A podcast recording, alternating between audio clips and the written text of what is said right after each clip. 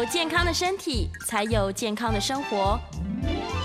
名医安扣专业医师线上听诊，让你与健康零距离。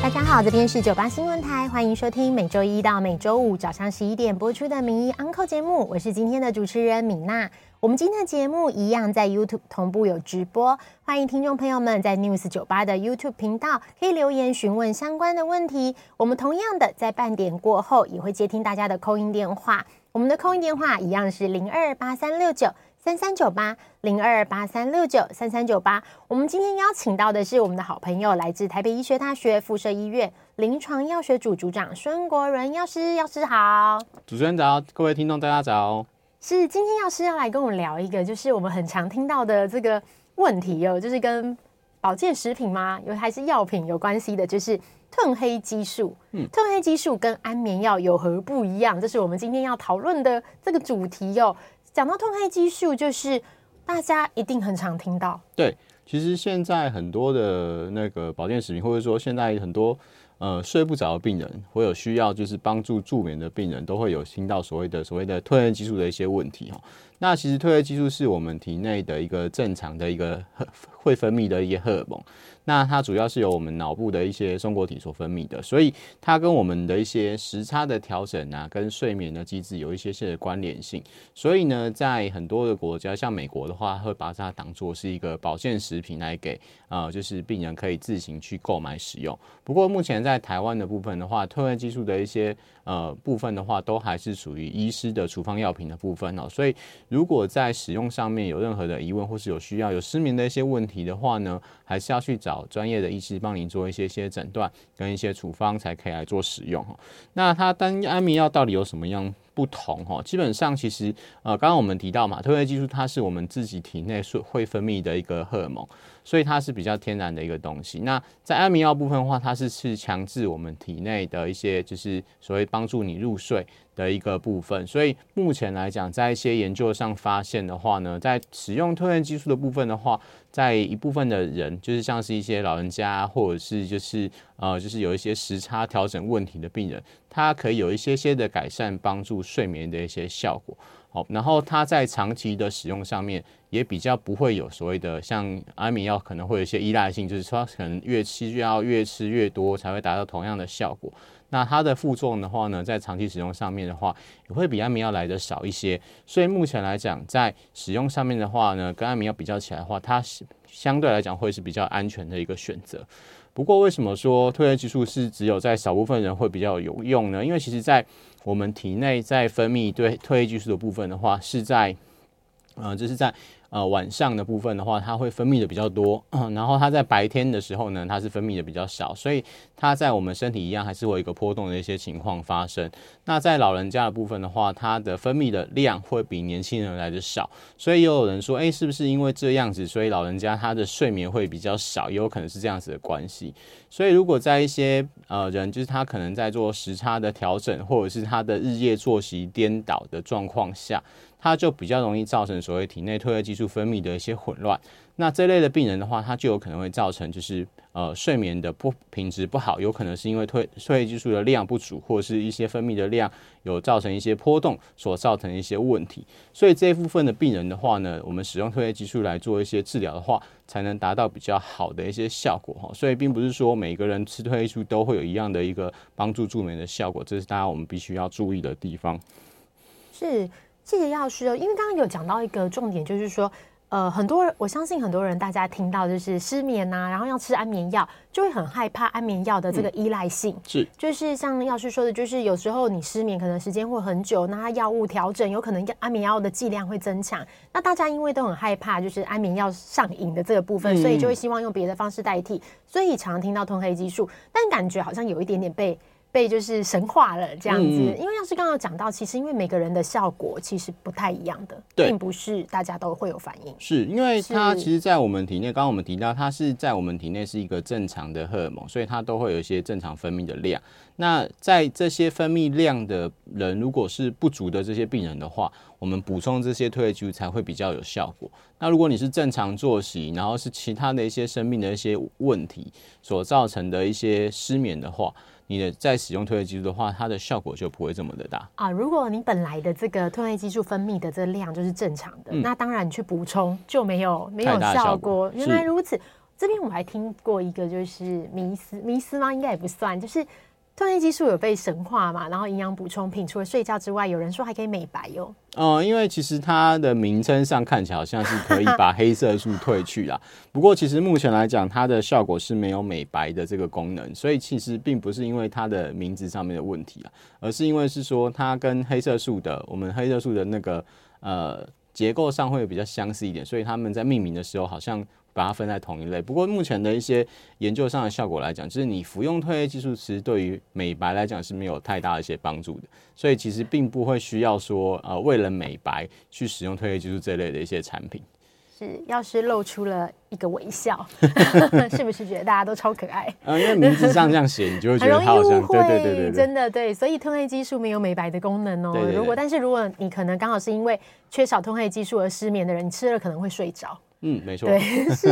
那这边也想问一下，就是像有些人，他就是呃，我可能不知道我本来的。哎，讲到这个，我我怎么样去判断我的褪黑激素有没有不足啊？呃，基本上我们会建议，就是如果有失眠问题的一些病人的话，我们还是会可以去找专业的医师帮你做一些判断啊。那其实哪一部分褪黑激素会比较容易不足？第一个就是他的年纪偏大的病人，就是我们说大概四十岁以后，我们体内分泌褪黑激素的量会越来越少。哦，所以四十岁以上的人，然后再来的话，就是如果你常常是日夜作息颠倒的病人，就例如说你是可能呃空姐或是空少是机师，我们要飞来飞去，会有时差调整的问题，或者是你是那种大夜班的人，好，就是你平常跟人家的作息是完全相反的，因为我们刚刚刚有讲到，就是褪黑激素它是在。夜间就是我们的眼睛没有看到光，就是变暗的时候，它的分泌会开始增加。通常来讲，如果是正常作息的人的话，大概是晚上八点之后，我们的褪去慢慢增加到。呃，半夜大概两三点的时候，它的量是达到高峰的，然后再慢慢下降。然后白天你当你眼睛看到阳光的时候，它的量其实是比较少的。所以它跟我们正常的一些作作息，跟你眼睛看到光的一个时间会有一个呃一个关系。可是如果像您是呃日夜颠倒，就是如果你是大夜班的，你是自你是需要在呃夜间是比较保持清醒的话，你褪黑激素的量那时候就可能会分泌的比较少。再来另外一个就是呃，您可能是就是在呃，生活上会常常接触到三 C，像我们现在现在那个呃，在睡前的时候，有时候常会看一些三 C 的一些产品，看一些手机，看一些平板，那些光的刺激也会造成可能我们在晚上的时候褪黑激素的量下降。那如果是这些人的话呢，就是如果是这些问题造成失眠的问题，就有可能是你褪黑激素的量比较少所造成的，那这个时候我们就可以补充褪黑激素来帮助你做一些呃改善失眠的一些问题。那不过这些成因的部分的话，我们还是要跟医生去做一些沟通跟一些探讨，我们才可以达到，才可以找到说我们到底失眠原因是什么，然后去解决它。所以之前其实，在聊到失眠的因素的时候，常常有人提到，就是有一个方式就是睡眠不要接触三 C，嗯，对，不要看太刺激或太亮光的东西。所以原来这个影响到的是有可能影响到你的褪黑激素的分泌，原来是这样。那如果说今天有的人他已经就是在吃安眠药了，嗯，那他可以用吃安眠药的时候，同时比如说他有有时差的问题，嗯，他同时吃褪黑激素，这样是可以的吗？呃，目前的研究上看起来是，他们两种安眠药跟褪黑激素，他们两种帮助睡眠的一些机转是不同的。所以说，如果在同时使用上面的话，有可能会造成就是睡眠过，就是你是量太大的一些问题，就可能会造成就是睡过久的一些问题，或者是说呃不太，就是目前来讲是不建议这样使用。不过如果你是在长期使用安眠药，然后呢可能需要呃减量。啊，或者是你想要转换成所谓的褪黑激素来做使用的话，这些都是可以跟您的医生做一些沟通跟讨论的。所以临床上其实我们说不建议并用啦，不过在一些比较睡眠困、入睡困难的病人的话，医生还是有可能会照给他们并用，然后改善他们一些就是控制比较不好的一些情形。是，刚刚讲到褪黑激素的分泌，它其实就是因为人体分泌的嘛，嗯、所以它会随着可能年龄，刚刚医那个药师有说到一个很重要，就是。如果年纪大的人可能分泌就会比较少，这样子。没错。但是，呃，褪黑激素这个东西，它是有办法获得补充吗？比如说，食物啊，或是什么方式生活中？嗯，呃，应该是说我们褪黑激素是我们自行人体自行生成的荷尔蒙。那它其实我们在人体在生成这个荷尔蒙的时候，它有一些的原料。那像是我们所谓的色氨酸，其实它是一个蛋白质可能产生的一些氨基酸。那这个是它生产的一些原料。那维生素 B 六的话，它是可以帮助呃色氨酸转变成那个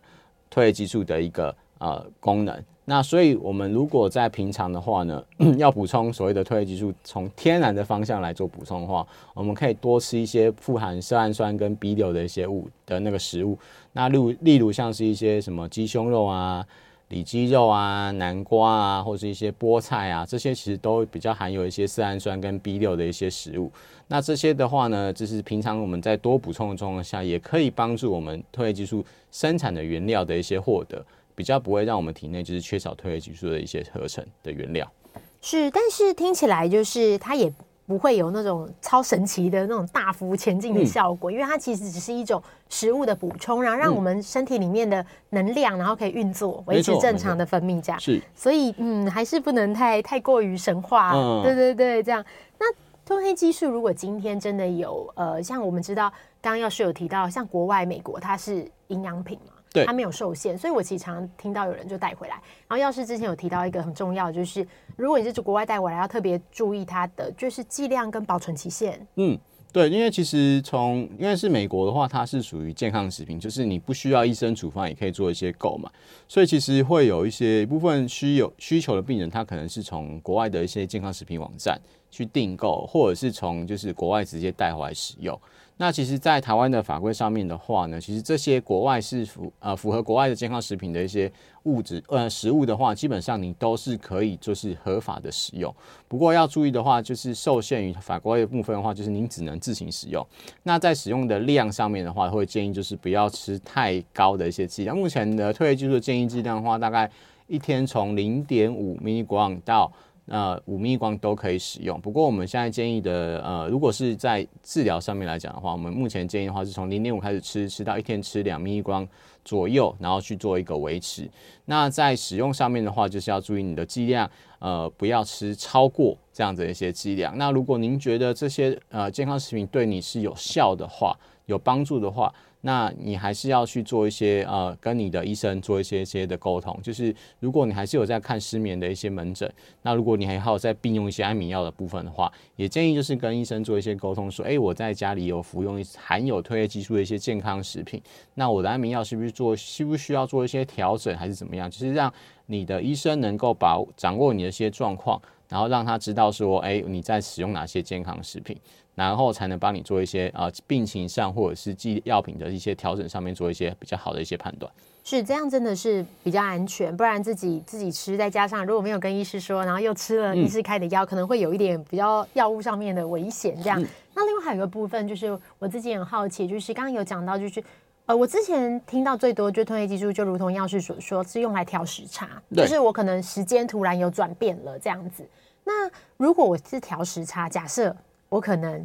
呃，比如说本周有要有有这种日夜颠倒的行程，可能要去欧洲旅行了，这样子。那这样子有建议怎么吃吗？比如说我有一罐褪黑激素，我要怎么吃是比较安全的方式？不是长期，就是短期的，为了这个短时间的。就是如果你是短时间会需要做一些时差上的调整的话，其实我们不会说建议你先立刻就开始吃，去做一些预防。那主要的话会变成是说，如果你去呃就是时差不同的地方，你有一些些睡眠上的一些问题，就是你睡不着的时候。我们再来使用。那使用的部分的话，就是还是会建议，就是你在跟安眠药一样，我们就是睡前半个小时把它吃吃下去，然后半个小时之后，就是不要再做任何的一些事情，在床上休息，然后也不要看手机，也不要看一些三 C 会有产生亮光的一些产品来做使用。那如果就是短期使用上面能够帮助你改善睡眠，然后你回来的状况下，你的睡眠已经调整好了，其实就不用再继续使用了。哦，就是没有一定要吃。对对对。如果真的有睡眠的困扰，然后是因为呃，比如日夜颠倒，然后睡不着的话，再考虑来吃。没有错。然后也要注意，刚刚药师说的，就是睡前真的不要用三 C，不然会就是影响睡眠这样。没错。睡眠的问题真的真的大家都很困扰哎。嗯，没有错，因为其实睡不着或者睡不好这件事情，其实对于。呃，一个人隔天来讲，他的精神啊，或者是工作能力啊，都会有一些些的影响。而且到了一个年纪，就是有一天晚上没有睡觉，可能要两个礼拜才补得回来。就有一天没有睡好，然后你又没有办法停止你的工作的话，你就可能整天可能两个礼拜都在浑浑浑浑噩噩中把工作做完。真的？那如果说是我在，比如说假设今天有一位就是朋友，他吃了褪黑激素，那他觉得对睡眠也有帮助。嗯，那在这样的情况下，就是他也不到失眠的程度，就助眠，那这样可以长期服用吗？目前来讲，褪黑激素的使用上面，长期的一些观察来讲，其实我们刚好提到，它是属于正常人体的自行生成的一个荷尔蒙，所以在长期使用上面来讲，目前的一些效果跟一些副作用都是没有太大的一些副作用发生的。那发生假设有发生副作用的话，就是比如一些恶心呕吐。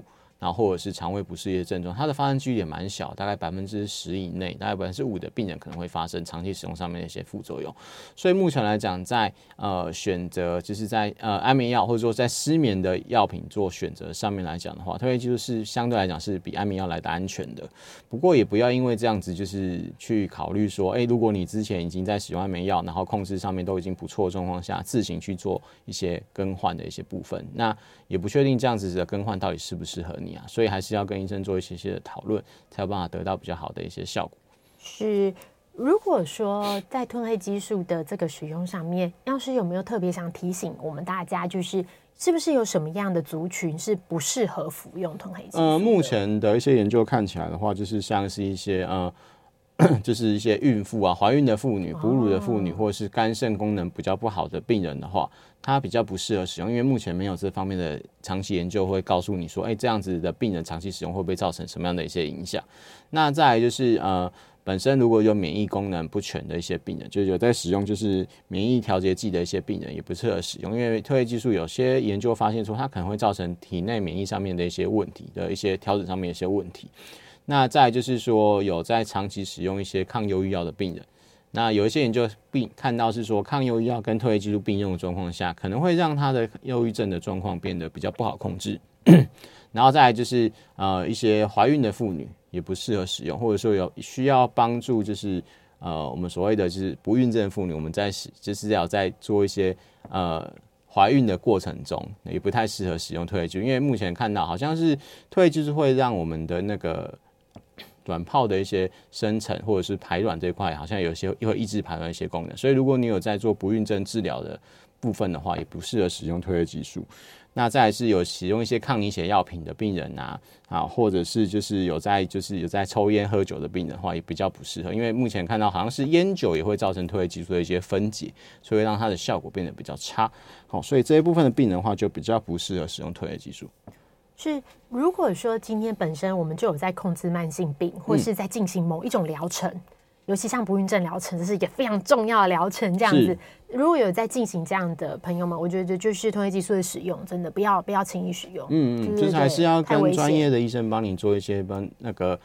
判断啊，来来去做一些后续的一些使用。是，刚刚有聊到，真的大家很多人都为了失眠这件事情困扰哦。然后讲到就是在比如说大家只是偶尔失眠，到真的要进入就是失眠的治疗的这段期间，我们其实也常听到，就是有人会从国外带回来，有点像是，比如像日本流行那种助那个睡眠帮助药，就是有点类似。嗯它就是助眠，嗯，然后它不是大安眠药，嗯，但它好像也不是褪黑激素，对，那是什么啊？食品制品，食品就是什么什么叉叉名医那个东西吗？就是对对对对，什么睡眠？你知道那个包装上都有一个动物在睡觉，对，是。那其实那个都是属于食品等级的啦。那食品等级的话，就是目前的法规上面来讲是属于健康的食品的部分。那样子使用上面的话，就是有些人在使用上面，就是他会觉得会睡得比较好。那也有一些就是它是补充，我们刚刚提到，就是像是呃 色氨酸的补补充剂。那其实很多的食品里面，其实像是我们刚刚提到的一些呃芝麻里面，其实也有含比较多一些 B 六的一个部分。其实这个有可能是跟它的褪黑激素的的合成有关系的。哦，所以这些食物上补充剂来讲的话，也有可能是这样子的一些部分，帮助我们失眠的一些改善。那其实呃很多的一些失眠这些问题是困扰蛮多人的啦。那其实，在失眠的一些部分的话，还是有一些明确的定义，就是我们要一周里面要几次，然后睡不满几个小时，然后可能要去做呃隔天可能会影响到你正常工作的状况下，连续几周这样子的部分，在我们的失眠才会把它定义在说医学上的一些失眠症的一些部分。那这个部分的话，就要请专业的医师帮你做一些评估跟一些那个调整。那如果是偶尔就是可能睡不好啊，或者是怎么样，其实你最主要我们是可以去改善我们的一些生活作息，然后让可能失眠的这个部分可以做一些后续的一些调整。例如说，哎、就是 中午如果你会晚上容易晚上睡不着的话，那你中午的午休就不要睡觉，就把你的睡觉的时间把它调整在睡，就是晚上。因为有些人就是他晚上睡不着，然后就是中午会就是习惯是午睡，因为他他要让自己的体力可以恢复。可是你中午又睡了之后，你晚上就更睡不着了，因为有时候我们的睡眠时间，一个人睡眠时间是固定的，就是这么多。那如果你中午睡了之后，你晚上就有可能会睡不着，因为你可能精神已经变变得比较好了。那另外就是说，就是在呃睡眠的习惯上面，就是说，哎，你在睡固，有些人就会认床，你就睡固定的床、固定的枕，还有就是啊，再再来就是睡觉的时候一定要关灯。啊，因为我们刚刚提到说，灯光光线的话会影响到我们的褪黑激素的一些分泌，所以有些人他睡觉的时候习惯开着灯睡，小夜灯也不行，不行，都不行，就是光线，全黑，对，全黑。光线的话，其实会影响到我们褪黑激素的分泌。那如果你又会容易睡不着的话，就是褪黑激素，就是有可能是因为你的光线造成褪黑激素分泌的量减少。那这时候你可以尝试就是把灯关掉。把灯关全黑来睡觉，那这样子也可以帮助我们睡眠可能会比较好一些。那另外就是我们在呃我们睡觉的那个床，也要把它维持的就是是床的状态。就有些人会在床上做其他的事情，例如说追剧，或是有些就是哎、欸、冬天很冷就盖着被子啊，然后稍微放个桌子开始打电脑干嘛，的躺在那边。那有些人会觉得啊，反正我累我就可以睡嘛。那其实有时候会造成说你的身体会不知道你现在是要睡觉的。就是你你的身体会以为说，哎、我现在还在玩啊，我还在做什么事情？这时候你的身体即使真的睡着的话，有可能会造成你的一些呃精神上面还是没有办法放松的。那这时候你的睡眠的状况就会变得比较不会这么的好。那有可能会虽然睡着了，那可是还是会造成身体上面一些疲累，因为身体没有真正的放松。所以就是要让我们的床是真的是在维持在你可以睡觉休息的一些状况，不要在床上做其他一些事情。这样子的话，也可以改善我们的一些睡眠的一些习惯。谢谢。我们这里先休息一下哦，广告过后要接听大家的空音电话，欢迎询问，就是今天的相关主题。我们今天邀请到的是孙国仁药师来跟我们一起聊聊关于褪黑激素。我们孙国仁药师等一下会为大家解答。我们空音电话是零二八三六九三三九八八三六九三三九八。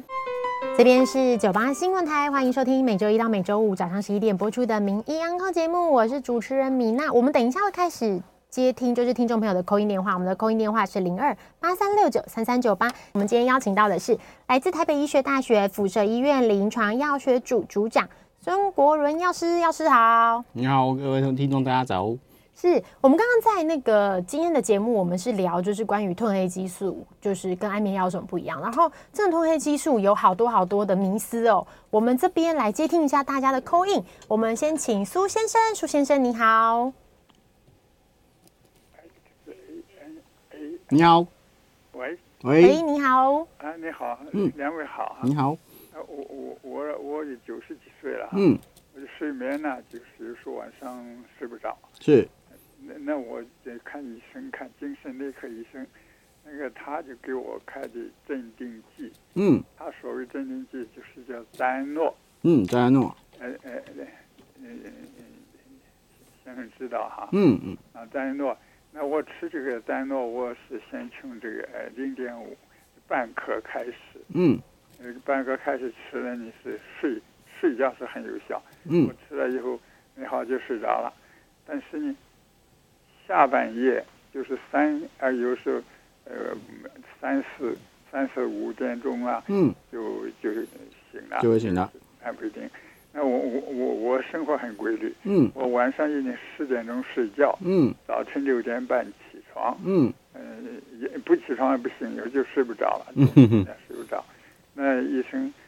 要我可以吃一颗，嗯，我就不太愿意吃 一颗，我我我吃药我一一向很谨慎，是，嗯，请教一下，我这样镇定剂，嗯。需不需要换安眠药啊？嗯，其其他的处理是好。那北北，我跟你说一下哈，就是呃，在您的状况上看起来啊，因为赞安诺的部分的话，我们也算是一个就是安眠镇静安眠药品啊。那你在使用上面的话，如果可以帮助你入眠，就是因为我们刚刚提到说，你大概十点睡，然后可能睡到呃三四点的话会醒来，然后大概是如果可以的话再睡到六点。那如果我们用十点睡到三四点的话，平均来讲你大概睡五六个小时的一些状况，如果你的隔天的精神都是 OK 的，不会说想睡觉的话，那其实它对你的一些睡眠的状况其实是有改善的，就是呃是可以得到比较好的一些睡眠的一些效果。所以其实如果你有需要做一些呃。睡眠呃，安眠药的一些更换的话，你也可以跟医生提一下，是说，那您是不是可以使用这些褪黑激素的一些药品？不过要注意的话，因为扎安诺它是在睡眠上我们可以用健保的部分，那不过像是现在的一些褪黑激素的一些药品的话，都会需要自费来做使用。那这样子的话，就是要看您有没有办法接受。那不过在长期使用上面来讲的话，呃，就是如果在诺半颗一颗来讲，因为它的剂量还是蛮低的，对你来讲已经有一些帮助的话，那你也可以考虑说，是不是不要更换药物来做一些继续使用的状况？那就是看您的状况而定。那其实我们在失眠上面来讲的话，其实呃要注意的话，就是其实并不是你睡多久。而是说，我们睡完之后，隔天你的状况，就是你的精神状况是不是饱满的？像有些人他睡了很久，他可以睡很很长的时间，可是他睡起来还是觉得很累。那他的状况没有做一些就是精神上面的一些改善跟一些补充的话，其实他睡得久是没有用的。那有些人其实他睡觉，大概睡三四个小时，甚至五六个小时，他就可以得到一些比较充分的一些休息，跟一些精神上面的一些改善。其实我们也不会说他是有失眠的一些状况。是我们来接听李小姐的 call in。李小姐你好，喂啊，哎，那个药剂师你好，你好，我有个问题想想请教一下，是，因为我我那个心脏血管有大概二十趴，有到那个心那个核核磁共振，大概有二十趴有有那个有阻塞住，嗯，现在医生有看开那个那个降血脂的，嗯。啊，那个像看降血脂的，可是真的可以全身还是可以降到心脏里面阻塞的那个血脂吗？嗯嗯。嗯好，呃，基本上啊，就是我们心血管疾病的状况下，就是如果有阻塞的状况下，其实它跟我们的血脂过高有一定的一些相关性。就加上说，如果李小姐你本身是一些血脂过高一些病人的话，你的呃，就是心脏的阻塞有，就是有可能是因为是血脂过高所造成，就是我们常听到的所谓的周状动脉硬化。所造成的一些阻塞，那在二十帕的状况下，其实我们还没有需要到所谓的，就如果你塞的血管还没有到很严重的话，就还不用到所谓的用所谓的心导管去通的一些状况下的话。那我们就是用就是降血脂药跟预防血栓的一些药品来预防你比较严重的一些栓塞的一些部分。那所以因为你的血脂是全身血管里面的血脂肪很多，然后慢慢堆积在我们就是就是血管的地方，然后造成一些阻塞。所以在我们把血脂下降的状况下，就有可能让我们阻塞的状况不要再继续恶化。不要不要继续再变严重，所以并不是说我们降血脂只能是不是一定只能降到心脏那边的这些血管的血脂，还是全身的血脂都会降降。那我其实它是降全身的血脂，那只是我们塞的部分话比较容易塞在心脏这个地方。那我们把血脂降低的时候，它阻塞的状况下就有可能获得一些改善。那再状再去观察它会不会塞得越来越多，来去讨论说后续需不需要做一些导心导管，或是做一些其他的后续的一些处置。我们今天同步在 YouTube 有直播，然后这边我们有看到听众朋友也有留言询问相关的问题。那这边就是有这个听众询问到了，就是血清素跟多巴胺好像也听说有助眠的效果。那相较于褪黑激素，那水血清素跟多巴胺的刺激，对于助眠来讲会有比较好吗？嗯。目前来讲，血清素跟多巴胺的话，它在我们体内、脑内也是一个正常会分泌这些荷尔蒙啊。不过，目前在血清素跟多巴胺的比较多的研究是关于就是我们所谓的呃，就是忧郁症跟那个所谓的帕金森氏症的一个部分。那目前来讲，呃，你说是不是吃多血清素跟多巴胺是不是可以有帮助助眠？其实目现在的来讲也没有。太多的一些证据是证明说，它就是我们去额外补充这样子的药品是有效的，就是对于助眠是有效的。所以目前来讲，并不会说在使用这类的药品来做一些帮助睡眠的一些呃的一些帮助啦。那所以并没有这样子这样子的一些药品跟这些药品有没有这些适应症可以来帮助失眠。那不过褪黑激素是有就是帮助失眠的一个呃就是助眠的一个。呃适应症跟一些疗效是有确定哈，所以并不会说就是要多使用血清素或者多巴胺这类的药品啊，而是我们如果真的有失眠上面的问题的话，可以跟医生做一些沟通，看看您失眠的状况的成因是什么，然后再去做选择一些适合的药物。接下来我们来接听张小姐的 call in，张小姐你好，哎你好，你好，请问一下那个呃呃 Vyvanse 跟那个赞安诺的差别在哪里？因为我两种都用过，都还好。嗯啊，那他们的优缺点在哪边？好，好，你说的是 Stanox 吗？可以轮换使用吗？嗯啊啊，就是入就是睡眠障碍的问题。嗯。啊，谢谢。好，那其实您刚提的两个药品其实都是属于就是我们常听到的一些失眠药物啦。那失眠药物的话，其实它的主要的中功能就是刺激我们体内的一些呃中呃中枢的一些睡眠系统，然后去帮助我们可以帮助睡眠。那它的优缺点是什么？基本上就是一个呃比较长效跟一些比较短效的一些问题啦。那所以在使用上面的话，是不是可以轮替使用？其实呃看医生有没有办法帮你做一些调整。因为其实有些人像刚刚那个第一个北北，他是就是他可以，我们可以帮助他入睡。就是赞安诺的话，我们比较偏向是我们可以帮助他入睡。那可是他可能有些人他是睡不，他可以睡得着，可是他睡不久。我们就是用其他药品来做一些些的帮助。那有些人他是能够就睡不着，可是他一旦睡着可以睡得久。那其实就是可以用其他药品做一些，就是看我们药物的一些所谓的呃开始的一些作用时间，跟它的可以持续的一些时间来做一些选择。那也也可以和，就如果你是睡不着又睡不久的话，我们就可以合并使用。好，那其实基本上这一类的药品而言，就是还是要看你的睡眠的一些状况。那有些人的话，我们会去建议说，你可以去做一些睡眠检测，就是去那个有些医院、大院或者所谓的睡眠中心，我们去睡眠中心做一些睡眠检测，看一下你睡的时候的脑波呈现的状况而定，就可以比较能够判别是说你到底是属于入睡困难型，还是是那种。无法久睡型的一些部分，然后来去做一些药物上的选择。那这些所谓的呃安眠药的话，都是可以做一些更换跟一些轮替使用的。那有些人会觉得说，哎，我是不是长期服用某一个药，可能会有依赖性，或者是呃，就是会有耐受性的一些问题？其实呃，医生都会做一些考量啊。那我们如果可以做一些药物上轮替上面的使用的话，也可以造成可以减少这类这种状况的一些发生。我们回到这边 YouTube 的听众朋友留言呢，这边有听众朋友询问到说，呃，不管不论是刚刚呃询问药师的血清素跟多巴胺有没有效，刚刚说对睡眠没有效嘛，但是像我们服用这方面的这些药物或营养品，或者像褪黑激素，如果我们吃了之后，它会不会让本来的褪黑激素的功能就不不见会吗？嗯，目前来讲，在长期使用褪黑激素这类药品的部分的话，是不会造成我们体内的一个就是自行分泌褪黑激素的量下降的哈。那所以在长期使用上面看起来是没有太大的一些就是可能，因为因为有些人会觉得，哎、我。原本体内有的东西，如果吃了之后，它是不是就会停止分泌？有些状况，有些荷尔蒙是会这样子的。那不过这个的话是还，就会记住这一块的话是没有太大的一些影响性的。所以目前来讲，在长期使用上，它的安眠、它的安全性其实是蛮充足的。所以这个部分没有需要太过担心。是，这边也有听众朋友询问到说，在服用褪黑激素的功能里。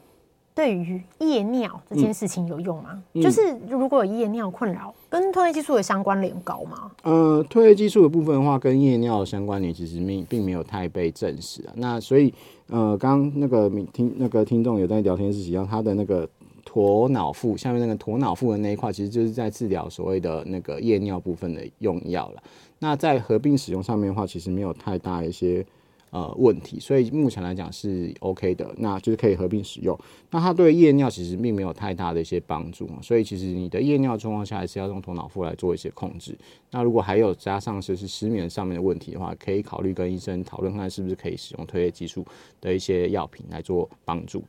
是褪黑激素这边大家真的有很多疑问呢。我刚刚有讲到褪黑激素会让我们帮助睡眠嘛？嗯，这边大家也很疑惑的是，它对于深度睡眠就是。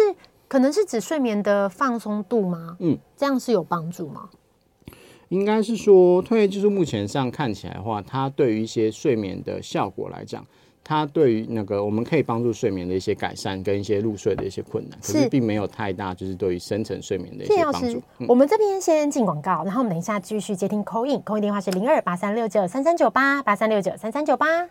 欢迎回到九八新闻台迷 Uncle 节目，我是主持人米娜。我们接下来接听大家的空音电话，空音电话是零二八三六九三三九八八三六九三三九八。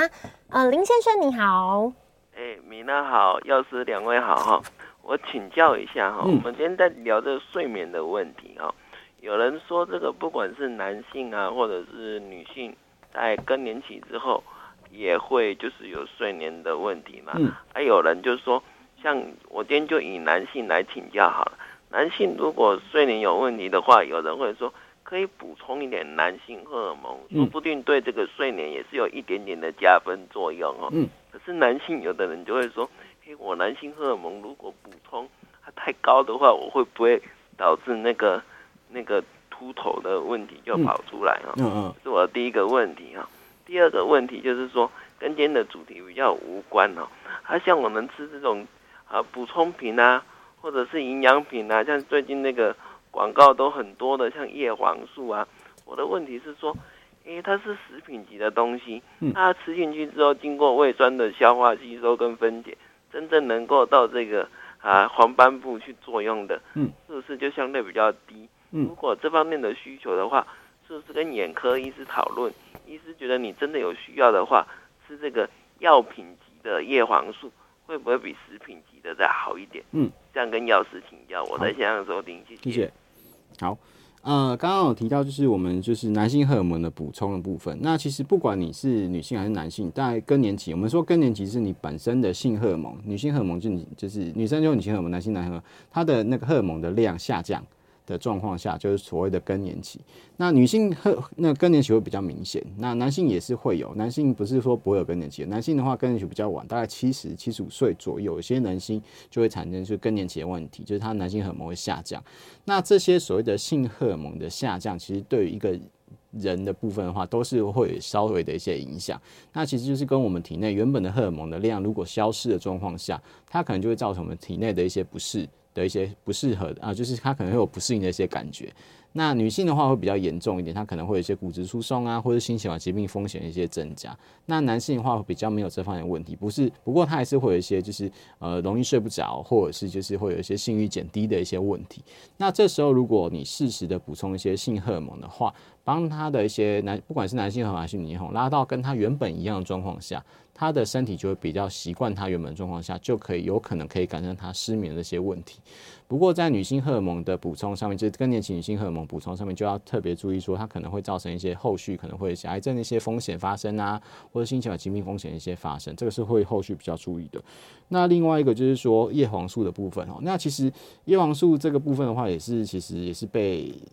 我们说在药师的眼里看起来就是被那个宣抬，就是被抬到一个呃变神药的一些部分啊。其实叶黄素并没有。每个人都会需要补充，那是一些比较说黄斑部病变的的人，就是他因为黄就是叶黄素，它是我们那个眼底黄斑。我们黄斑的话，可以想象说它是一个眼睛的底片，它是成像的一个地方。那如果你的黄斑有一些病变，或是画一些模糊，或者是底片的破损的状况下，你的眼睛的成像就有可能出现一些问题，你的视力就会有一些影响。那叶黄素的是让我们这些黄斑底片的一些补充的原料，然后让它可以让它的那个黄斑部的。的生成会变得比较好一些，所以并不是说每个人就是所谓的用眼过度啊。我们上次听到，其实我一定说，哎，你的用眼过度啊，或者是长期使用三 C 啊，或者是每天都盯着电脑看呐、啊，你一定要补充叶黄素才会怎样怎样怎样。呃，其实，在我们看起来，这个都是额外的东西了。就是你只要是啊、就是除非是医生有告诉你说你有黄斑部病变，或者是有后续的一些就是黄斑的一些问题，或是高度近视的病人的话，才会比较适合去补充叶黄素。然后来做可能后续的一些治疗或者是预防的一些部分，所以并不是每个人都会需要使用。那你说，那我吃了会不会有一些影响啊？会不会有副作用？呃，基本上不会啦。所以你就是，如果你觉得你吃了之后，你会觉得好像会比较。呃，放心，或者是你觉得吃了之后会，就是你觉得你吃了之后有一些影响，你觉得眼睛变得更好了，就是看东西看得更清楚了，没关系，你就吃。其实我们就会觉得说，你是多补充，其实对你没有坏处的状况下，我们我们也不会去禁止病人去购买去做一些使用。是我们接下来接听洪小姐的 call in，洪小姐你好，你好，呃，我想请问医生啊、哦，嗯，我睡觉晚上会做梦，而且一个接一个的梦，哎，是。然后我我吃那个美舒玉还有安定稳，这样子就会比较好。对。可是我只要一不吃，哦、就一直做梦，而且天天这样子做。嗯。是什么原因这样造成我一直做梦？嗯，好。那基本上我们刚好提到说，就是如果你睡觉状况下，如果你很容易做梦的状况下，其实你对你的身体的休息也是变得不好的。因为我们说，在一些快速动眼期的状况下，你的眼睛就是我们说睡眠有分一些快速动眼期跟一些深层睡眠期的部分。那如果你的睡眠的状况下都是属于快速动眼期的话，其实对你的身体的睡觉的速度是啊的帮助是不大的。所以说，如果你可以做一些就是睡眠检测的话，是可以帮助看一下你的睡眠周期的波动是怎么样。那如果你的呃都很常做梦的状况下，那就表示你的身体是没有获得充分的睡眠，那这时候你的睡眠品质就是不佳的。所以你在使用一些安眠药部分的话，能够帮助你不要做梦，能够让你的身体获得充分的睡眠的状况下，那这样是比较好的一些状，就是会改善你睡眠的一些状况。那你说到底为什么我会一直做梦？那其实这个其实很难跟你说，呃，因为有些人他就是比较容易担心。就是他会在睡觉的时候想东想西，想说：“哎呀，我们什么事情还没有做啊？什么事情没有做完呢、啊？”我们说夜有呃日有所思夜有所梦，其实有一部分也是因为这方面来的。那这个部分的话，可能就是要看你自己平常有没有一些会担心的事情啊，或者是其他的一些外在的因素造成你睡眠的一些困难，或是会容易做梦的一些事情发生。那这个部分的话，就要看你自己有没有办法去做一些调整。那也可以做适时的，可以帮呃跟那个呃我们所谓的心理师做一些沟通啊，是不是有一些这方面的一些问题？这样子的话呢，也可以帮助做一些改善。是我们刚刚在聊那个失眠的这个成因，有一个是讲到更年期的部分。嗯，那刚刚药师有特别提到，女性补充这个雌激素要特别小心，因为有可能造成一些疾病，比如说像是乳癌啊之类的。嗯、那这里也有就是听众询问到说，如果补充男性荷尔蒙。的话秃头对，会秃头吗？刚刚问到说多补多补充男性荷尔蒙会秃头，其实基本上不会啦。我们说所谓的雄性秃是秃头的一个部分，那它的男性荷尔蒙是非常高的一个状况下，才造成雄性秃的状况啦。所以你再多，其实我们。补充所谓的更年期补充男性荷尔蒙，其实是让我们的荷尔蒙可以达到正常的一些状况，所以并不是说我们多补充男性荷尔蒙就一定会造成秃头。所以在更年期的男性，如果补充男性荷尔蒙，目前来讲，我们都是补充一个低剂量的个男性荷尔蒙，所以并不会造成一些秃头的一些呃副作用，所以这个需不需要太担心。是我们在这个 YouTube 的留言讯息哦，这里听众朋友有相关问题都可以询问，这边也有听众朋友询问到一个药物，叫做呃。紧安宁宁定，嗯，景安宁定想询问药师说，请问景安宁定是不是安眠药的一种？对，它是属于安眠药的一种啊，就是它是帮助我们镇静安眠药的一个部分。那它是属于一个就是比较长效的安眠药，就是让我们的睡觉可以睡得比较久一些。那就是如果你本身有在使用这一类的药物的状况下的话，就是要看你本身是因为呃失眠这些问题来做使用，还是还是怎么样需要使用这类药品。这个部分的话，就是要跟医生做一些讨论。那其实我们在使用安眠药的部分的话，其实很常会被民众问到，就是说，哎、欸，我吃这药是不是就要吃一辈子啊？我这样吃会不会就是呃戒不掉啊？会不会再上瘾啊之类的？那目前来讲，其实目前那个。呃，呃安眠药来讲，其实都是算蛮安全的啦。其实会不会造成你的失眠，就吃得越来越重，其实也要看你本身。因为其实我们说失眠一定有一些原因，不管你是生理的疾病还是心理上面的疾病，其实这都是可能会造成失眠的一些成因。如果你这些原因如果没有改善的话，其实呃，你就还是要必须用这些药物的话，那其实就就是只能用。不然的话，你隔天就是会有没有办法工作，或者是我昏昏欲睡的状况下，其实对你本身来讲，你的疾病控制上也不会有太大的一些帮助。所以我们现在建议的话，就是在使用安眠药的期间去做你原本会造成失眠原因的一些状况这方面调整。不管你是生理上的疾病还是心理上的疾病，如果能够做一些治疗跟一些后续的一些处置的话，才可以改善你可能发生失眠的一些，就是把这些问题改善之后，才可以治疗你失眠的一些问题，然后让你比较不会再继续依赖这些药物。是，听起来就是失眠，其实就是一个症状。对，它它表现在你的生活里面，但是原因很多，不管是身体的因素，或是疾病的因素，或是调心理的因素，对对，这都都差蛮多的。嗯，原来是这样，就有蛮多。那这边的话，我们最后还有就是一点点的时间，我们这边有有就是患者，呃，这边有听众朋友询问到说，在就是在吃维他命的时候，像叶黄素可以跟其他维他命像 B 或 D 一起吃吗？嗯，基本上维生素 D 跟叶黄素的话可以一起吃，因为它是脂溶性的。那维生素 B 的话是水溶性的，啊，其实就是我们会建议就是可以分开就分开，不能分开一起吃，其实也不会太大一些差异。就是我们所谓的脂溶性维他命跟那个水溶性维他命，对，可以分开服用的话，可以帮助它一些吸收的一些效果。所以我们说，哎，叶黄素我们可以跟鱼油啊，或者是维生素 D 可以增加它的一些吸收的一些效果。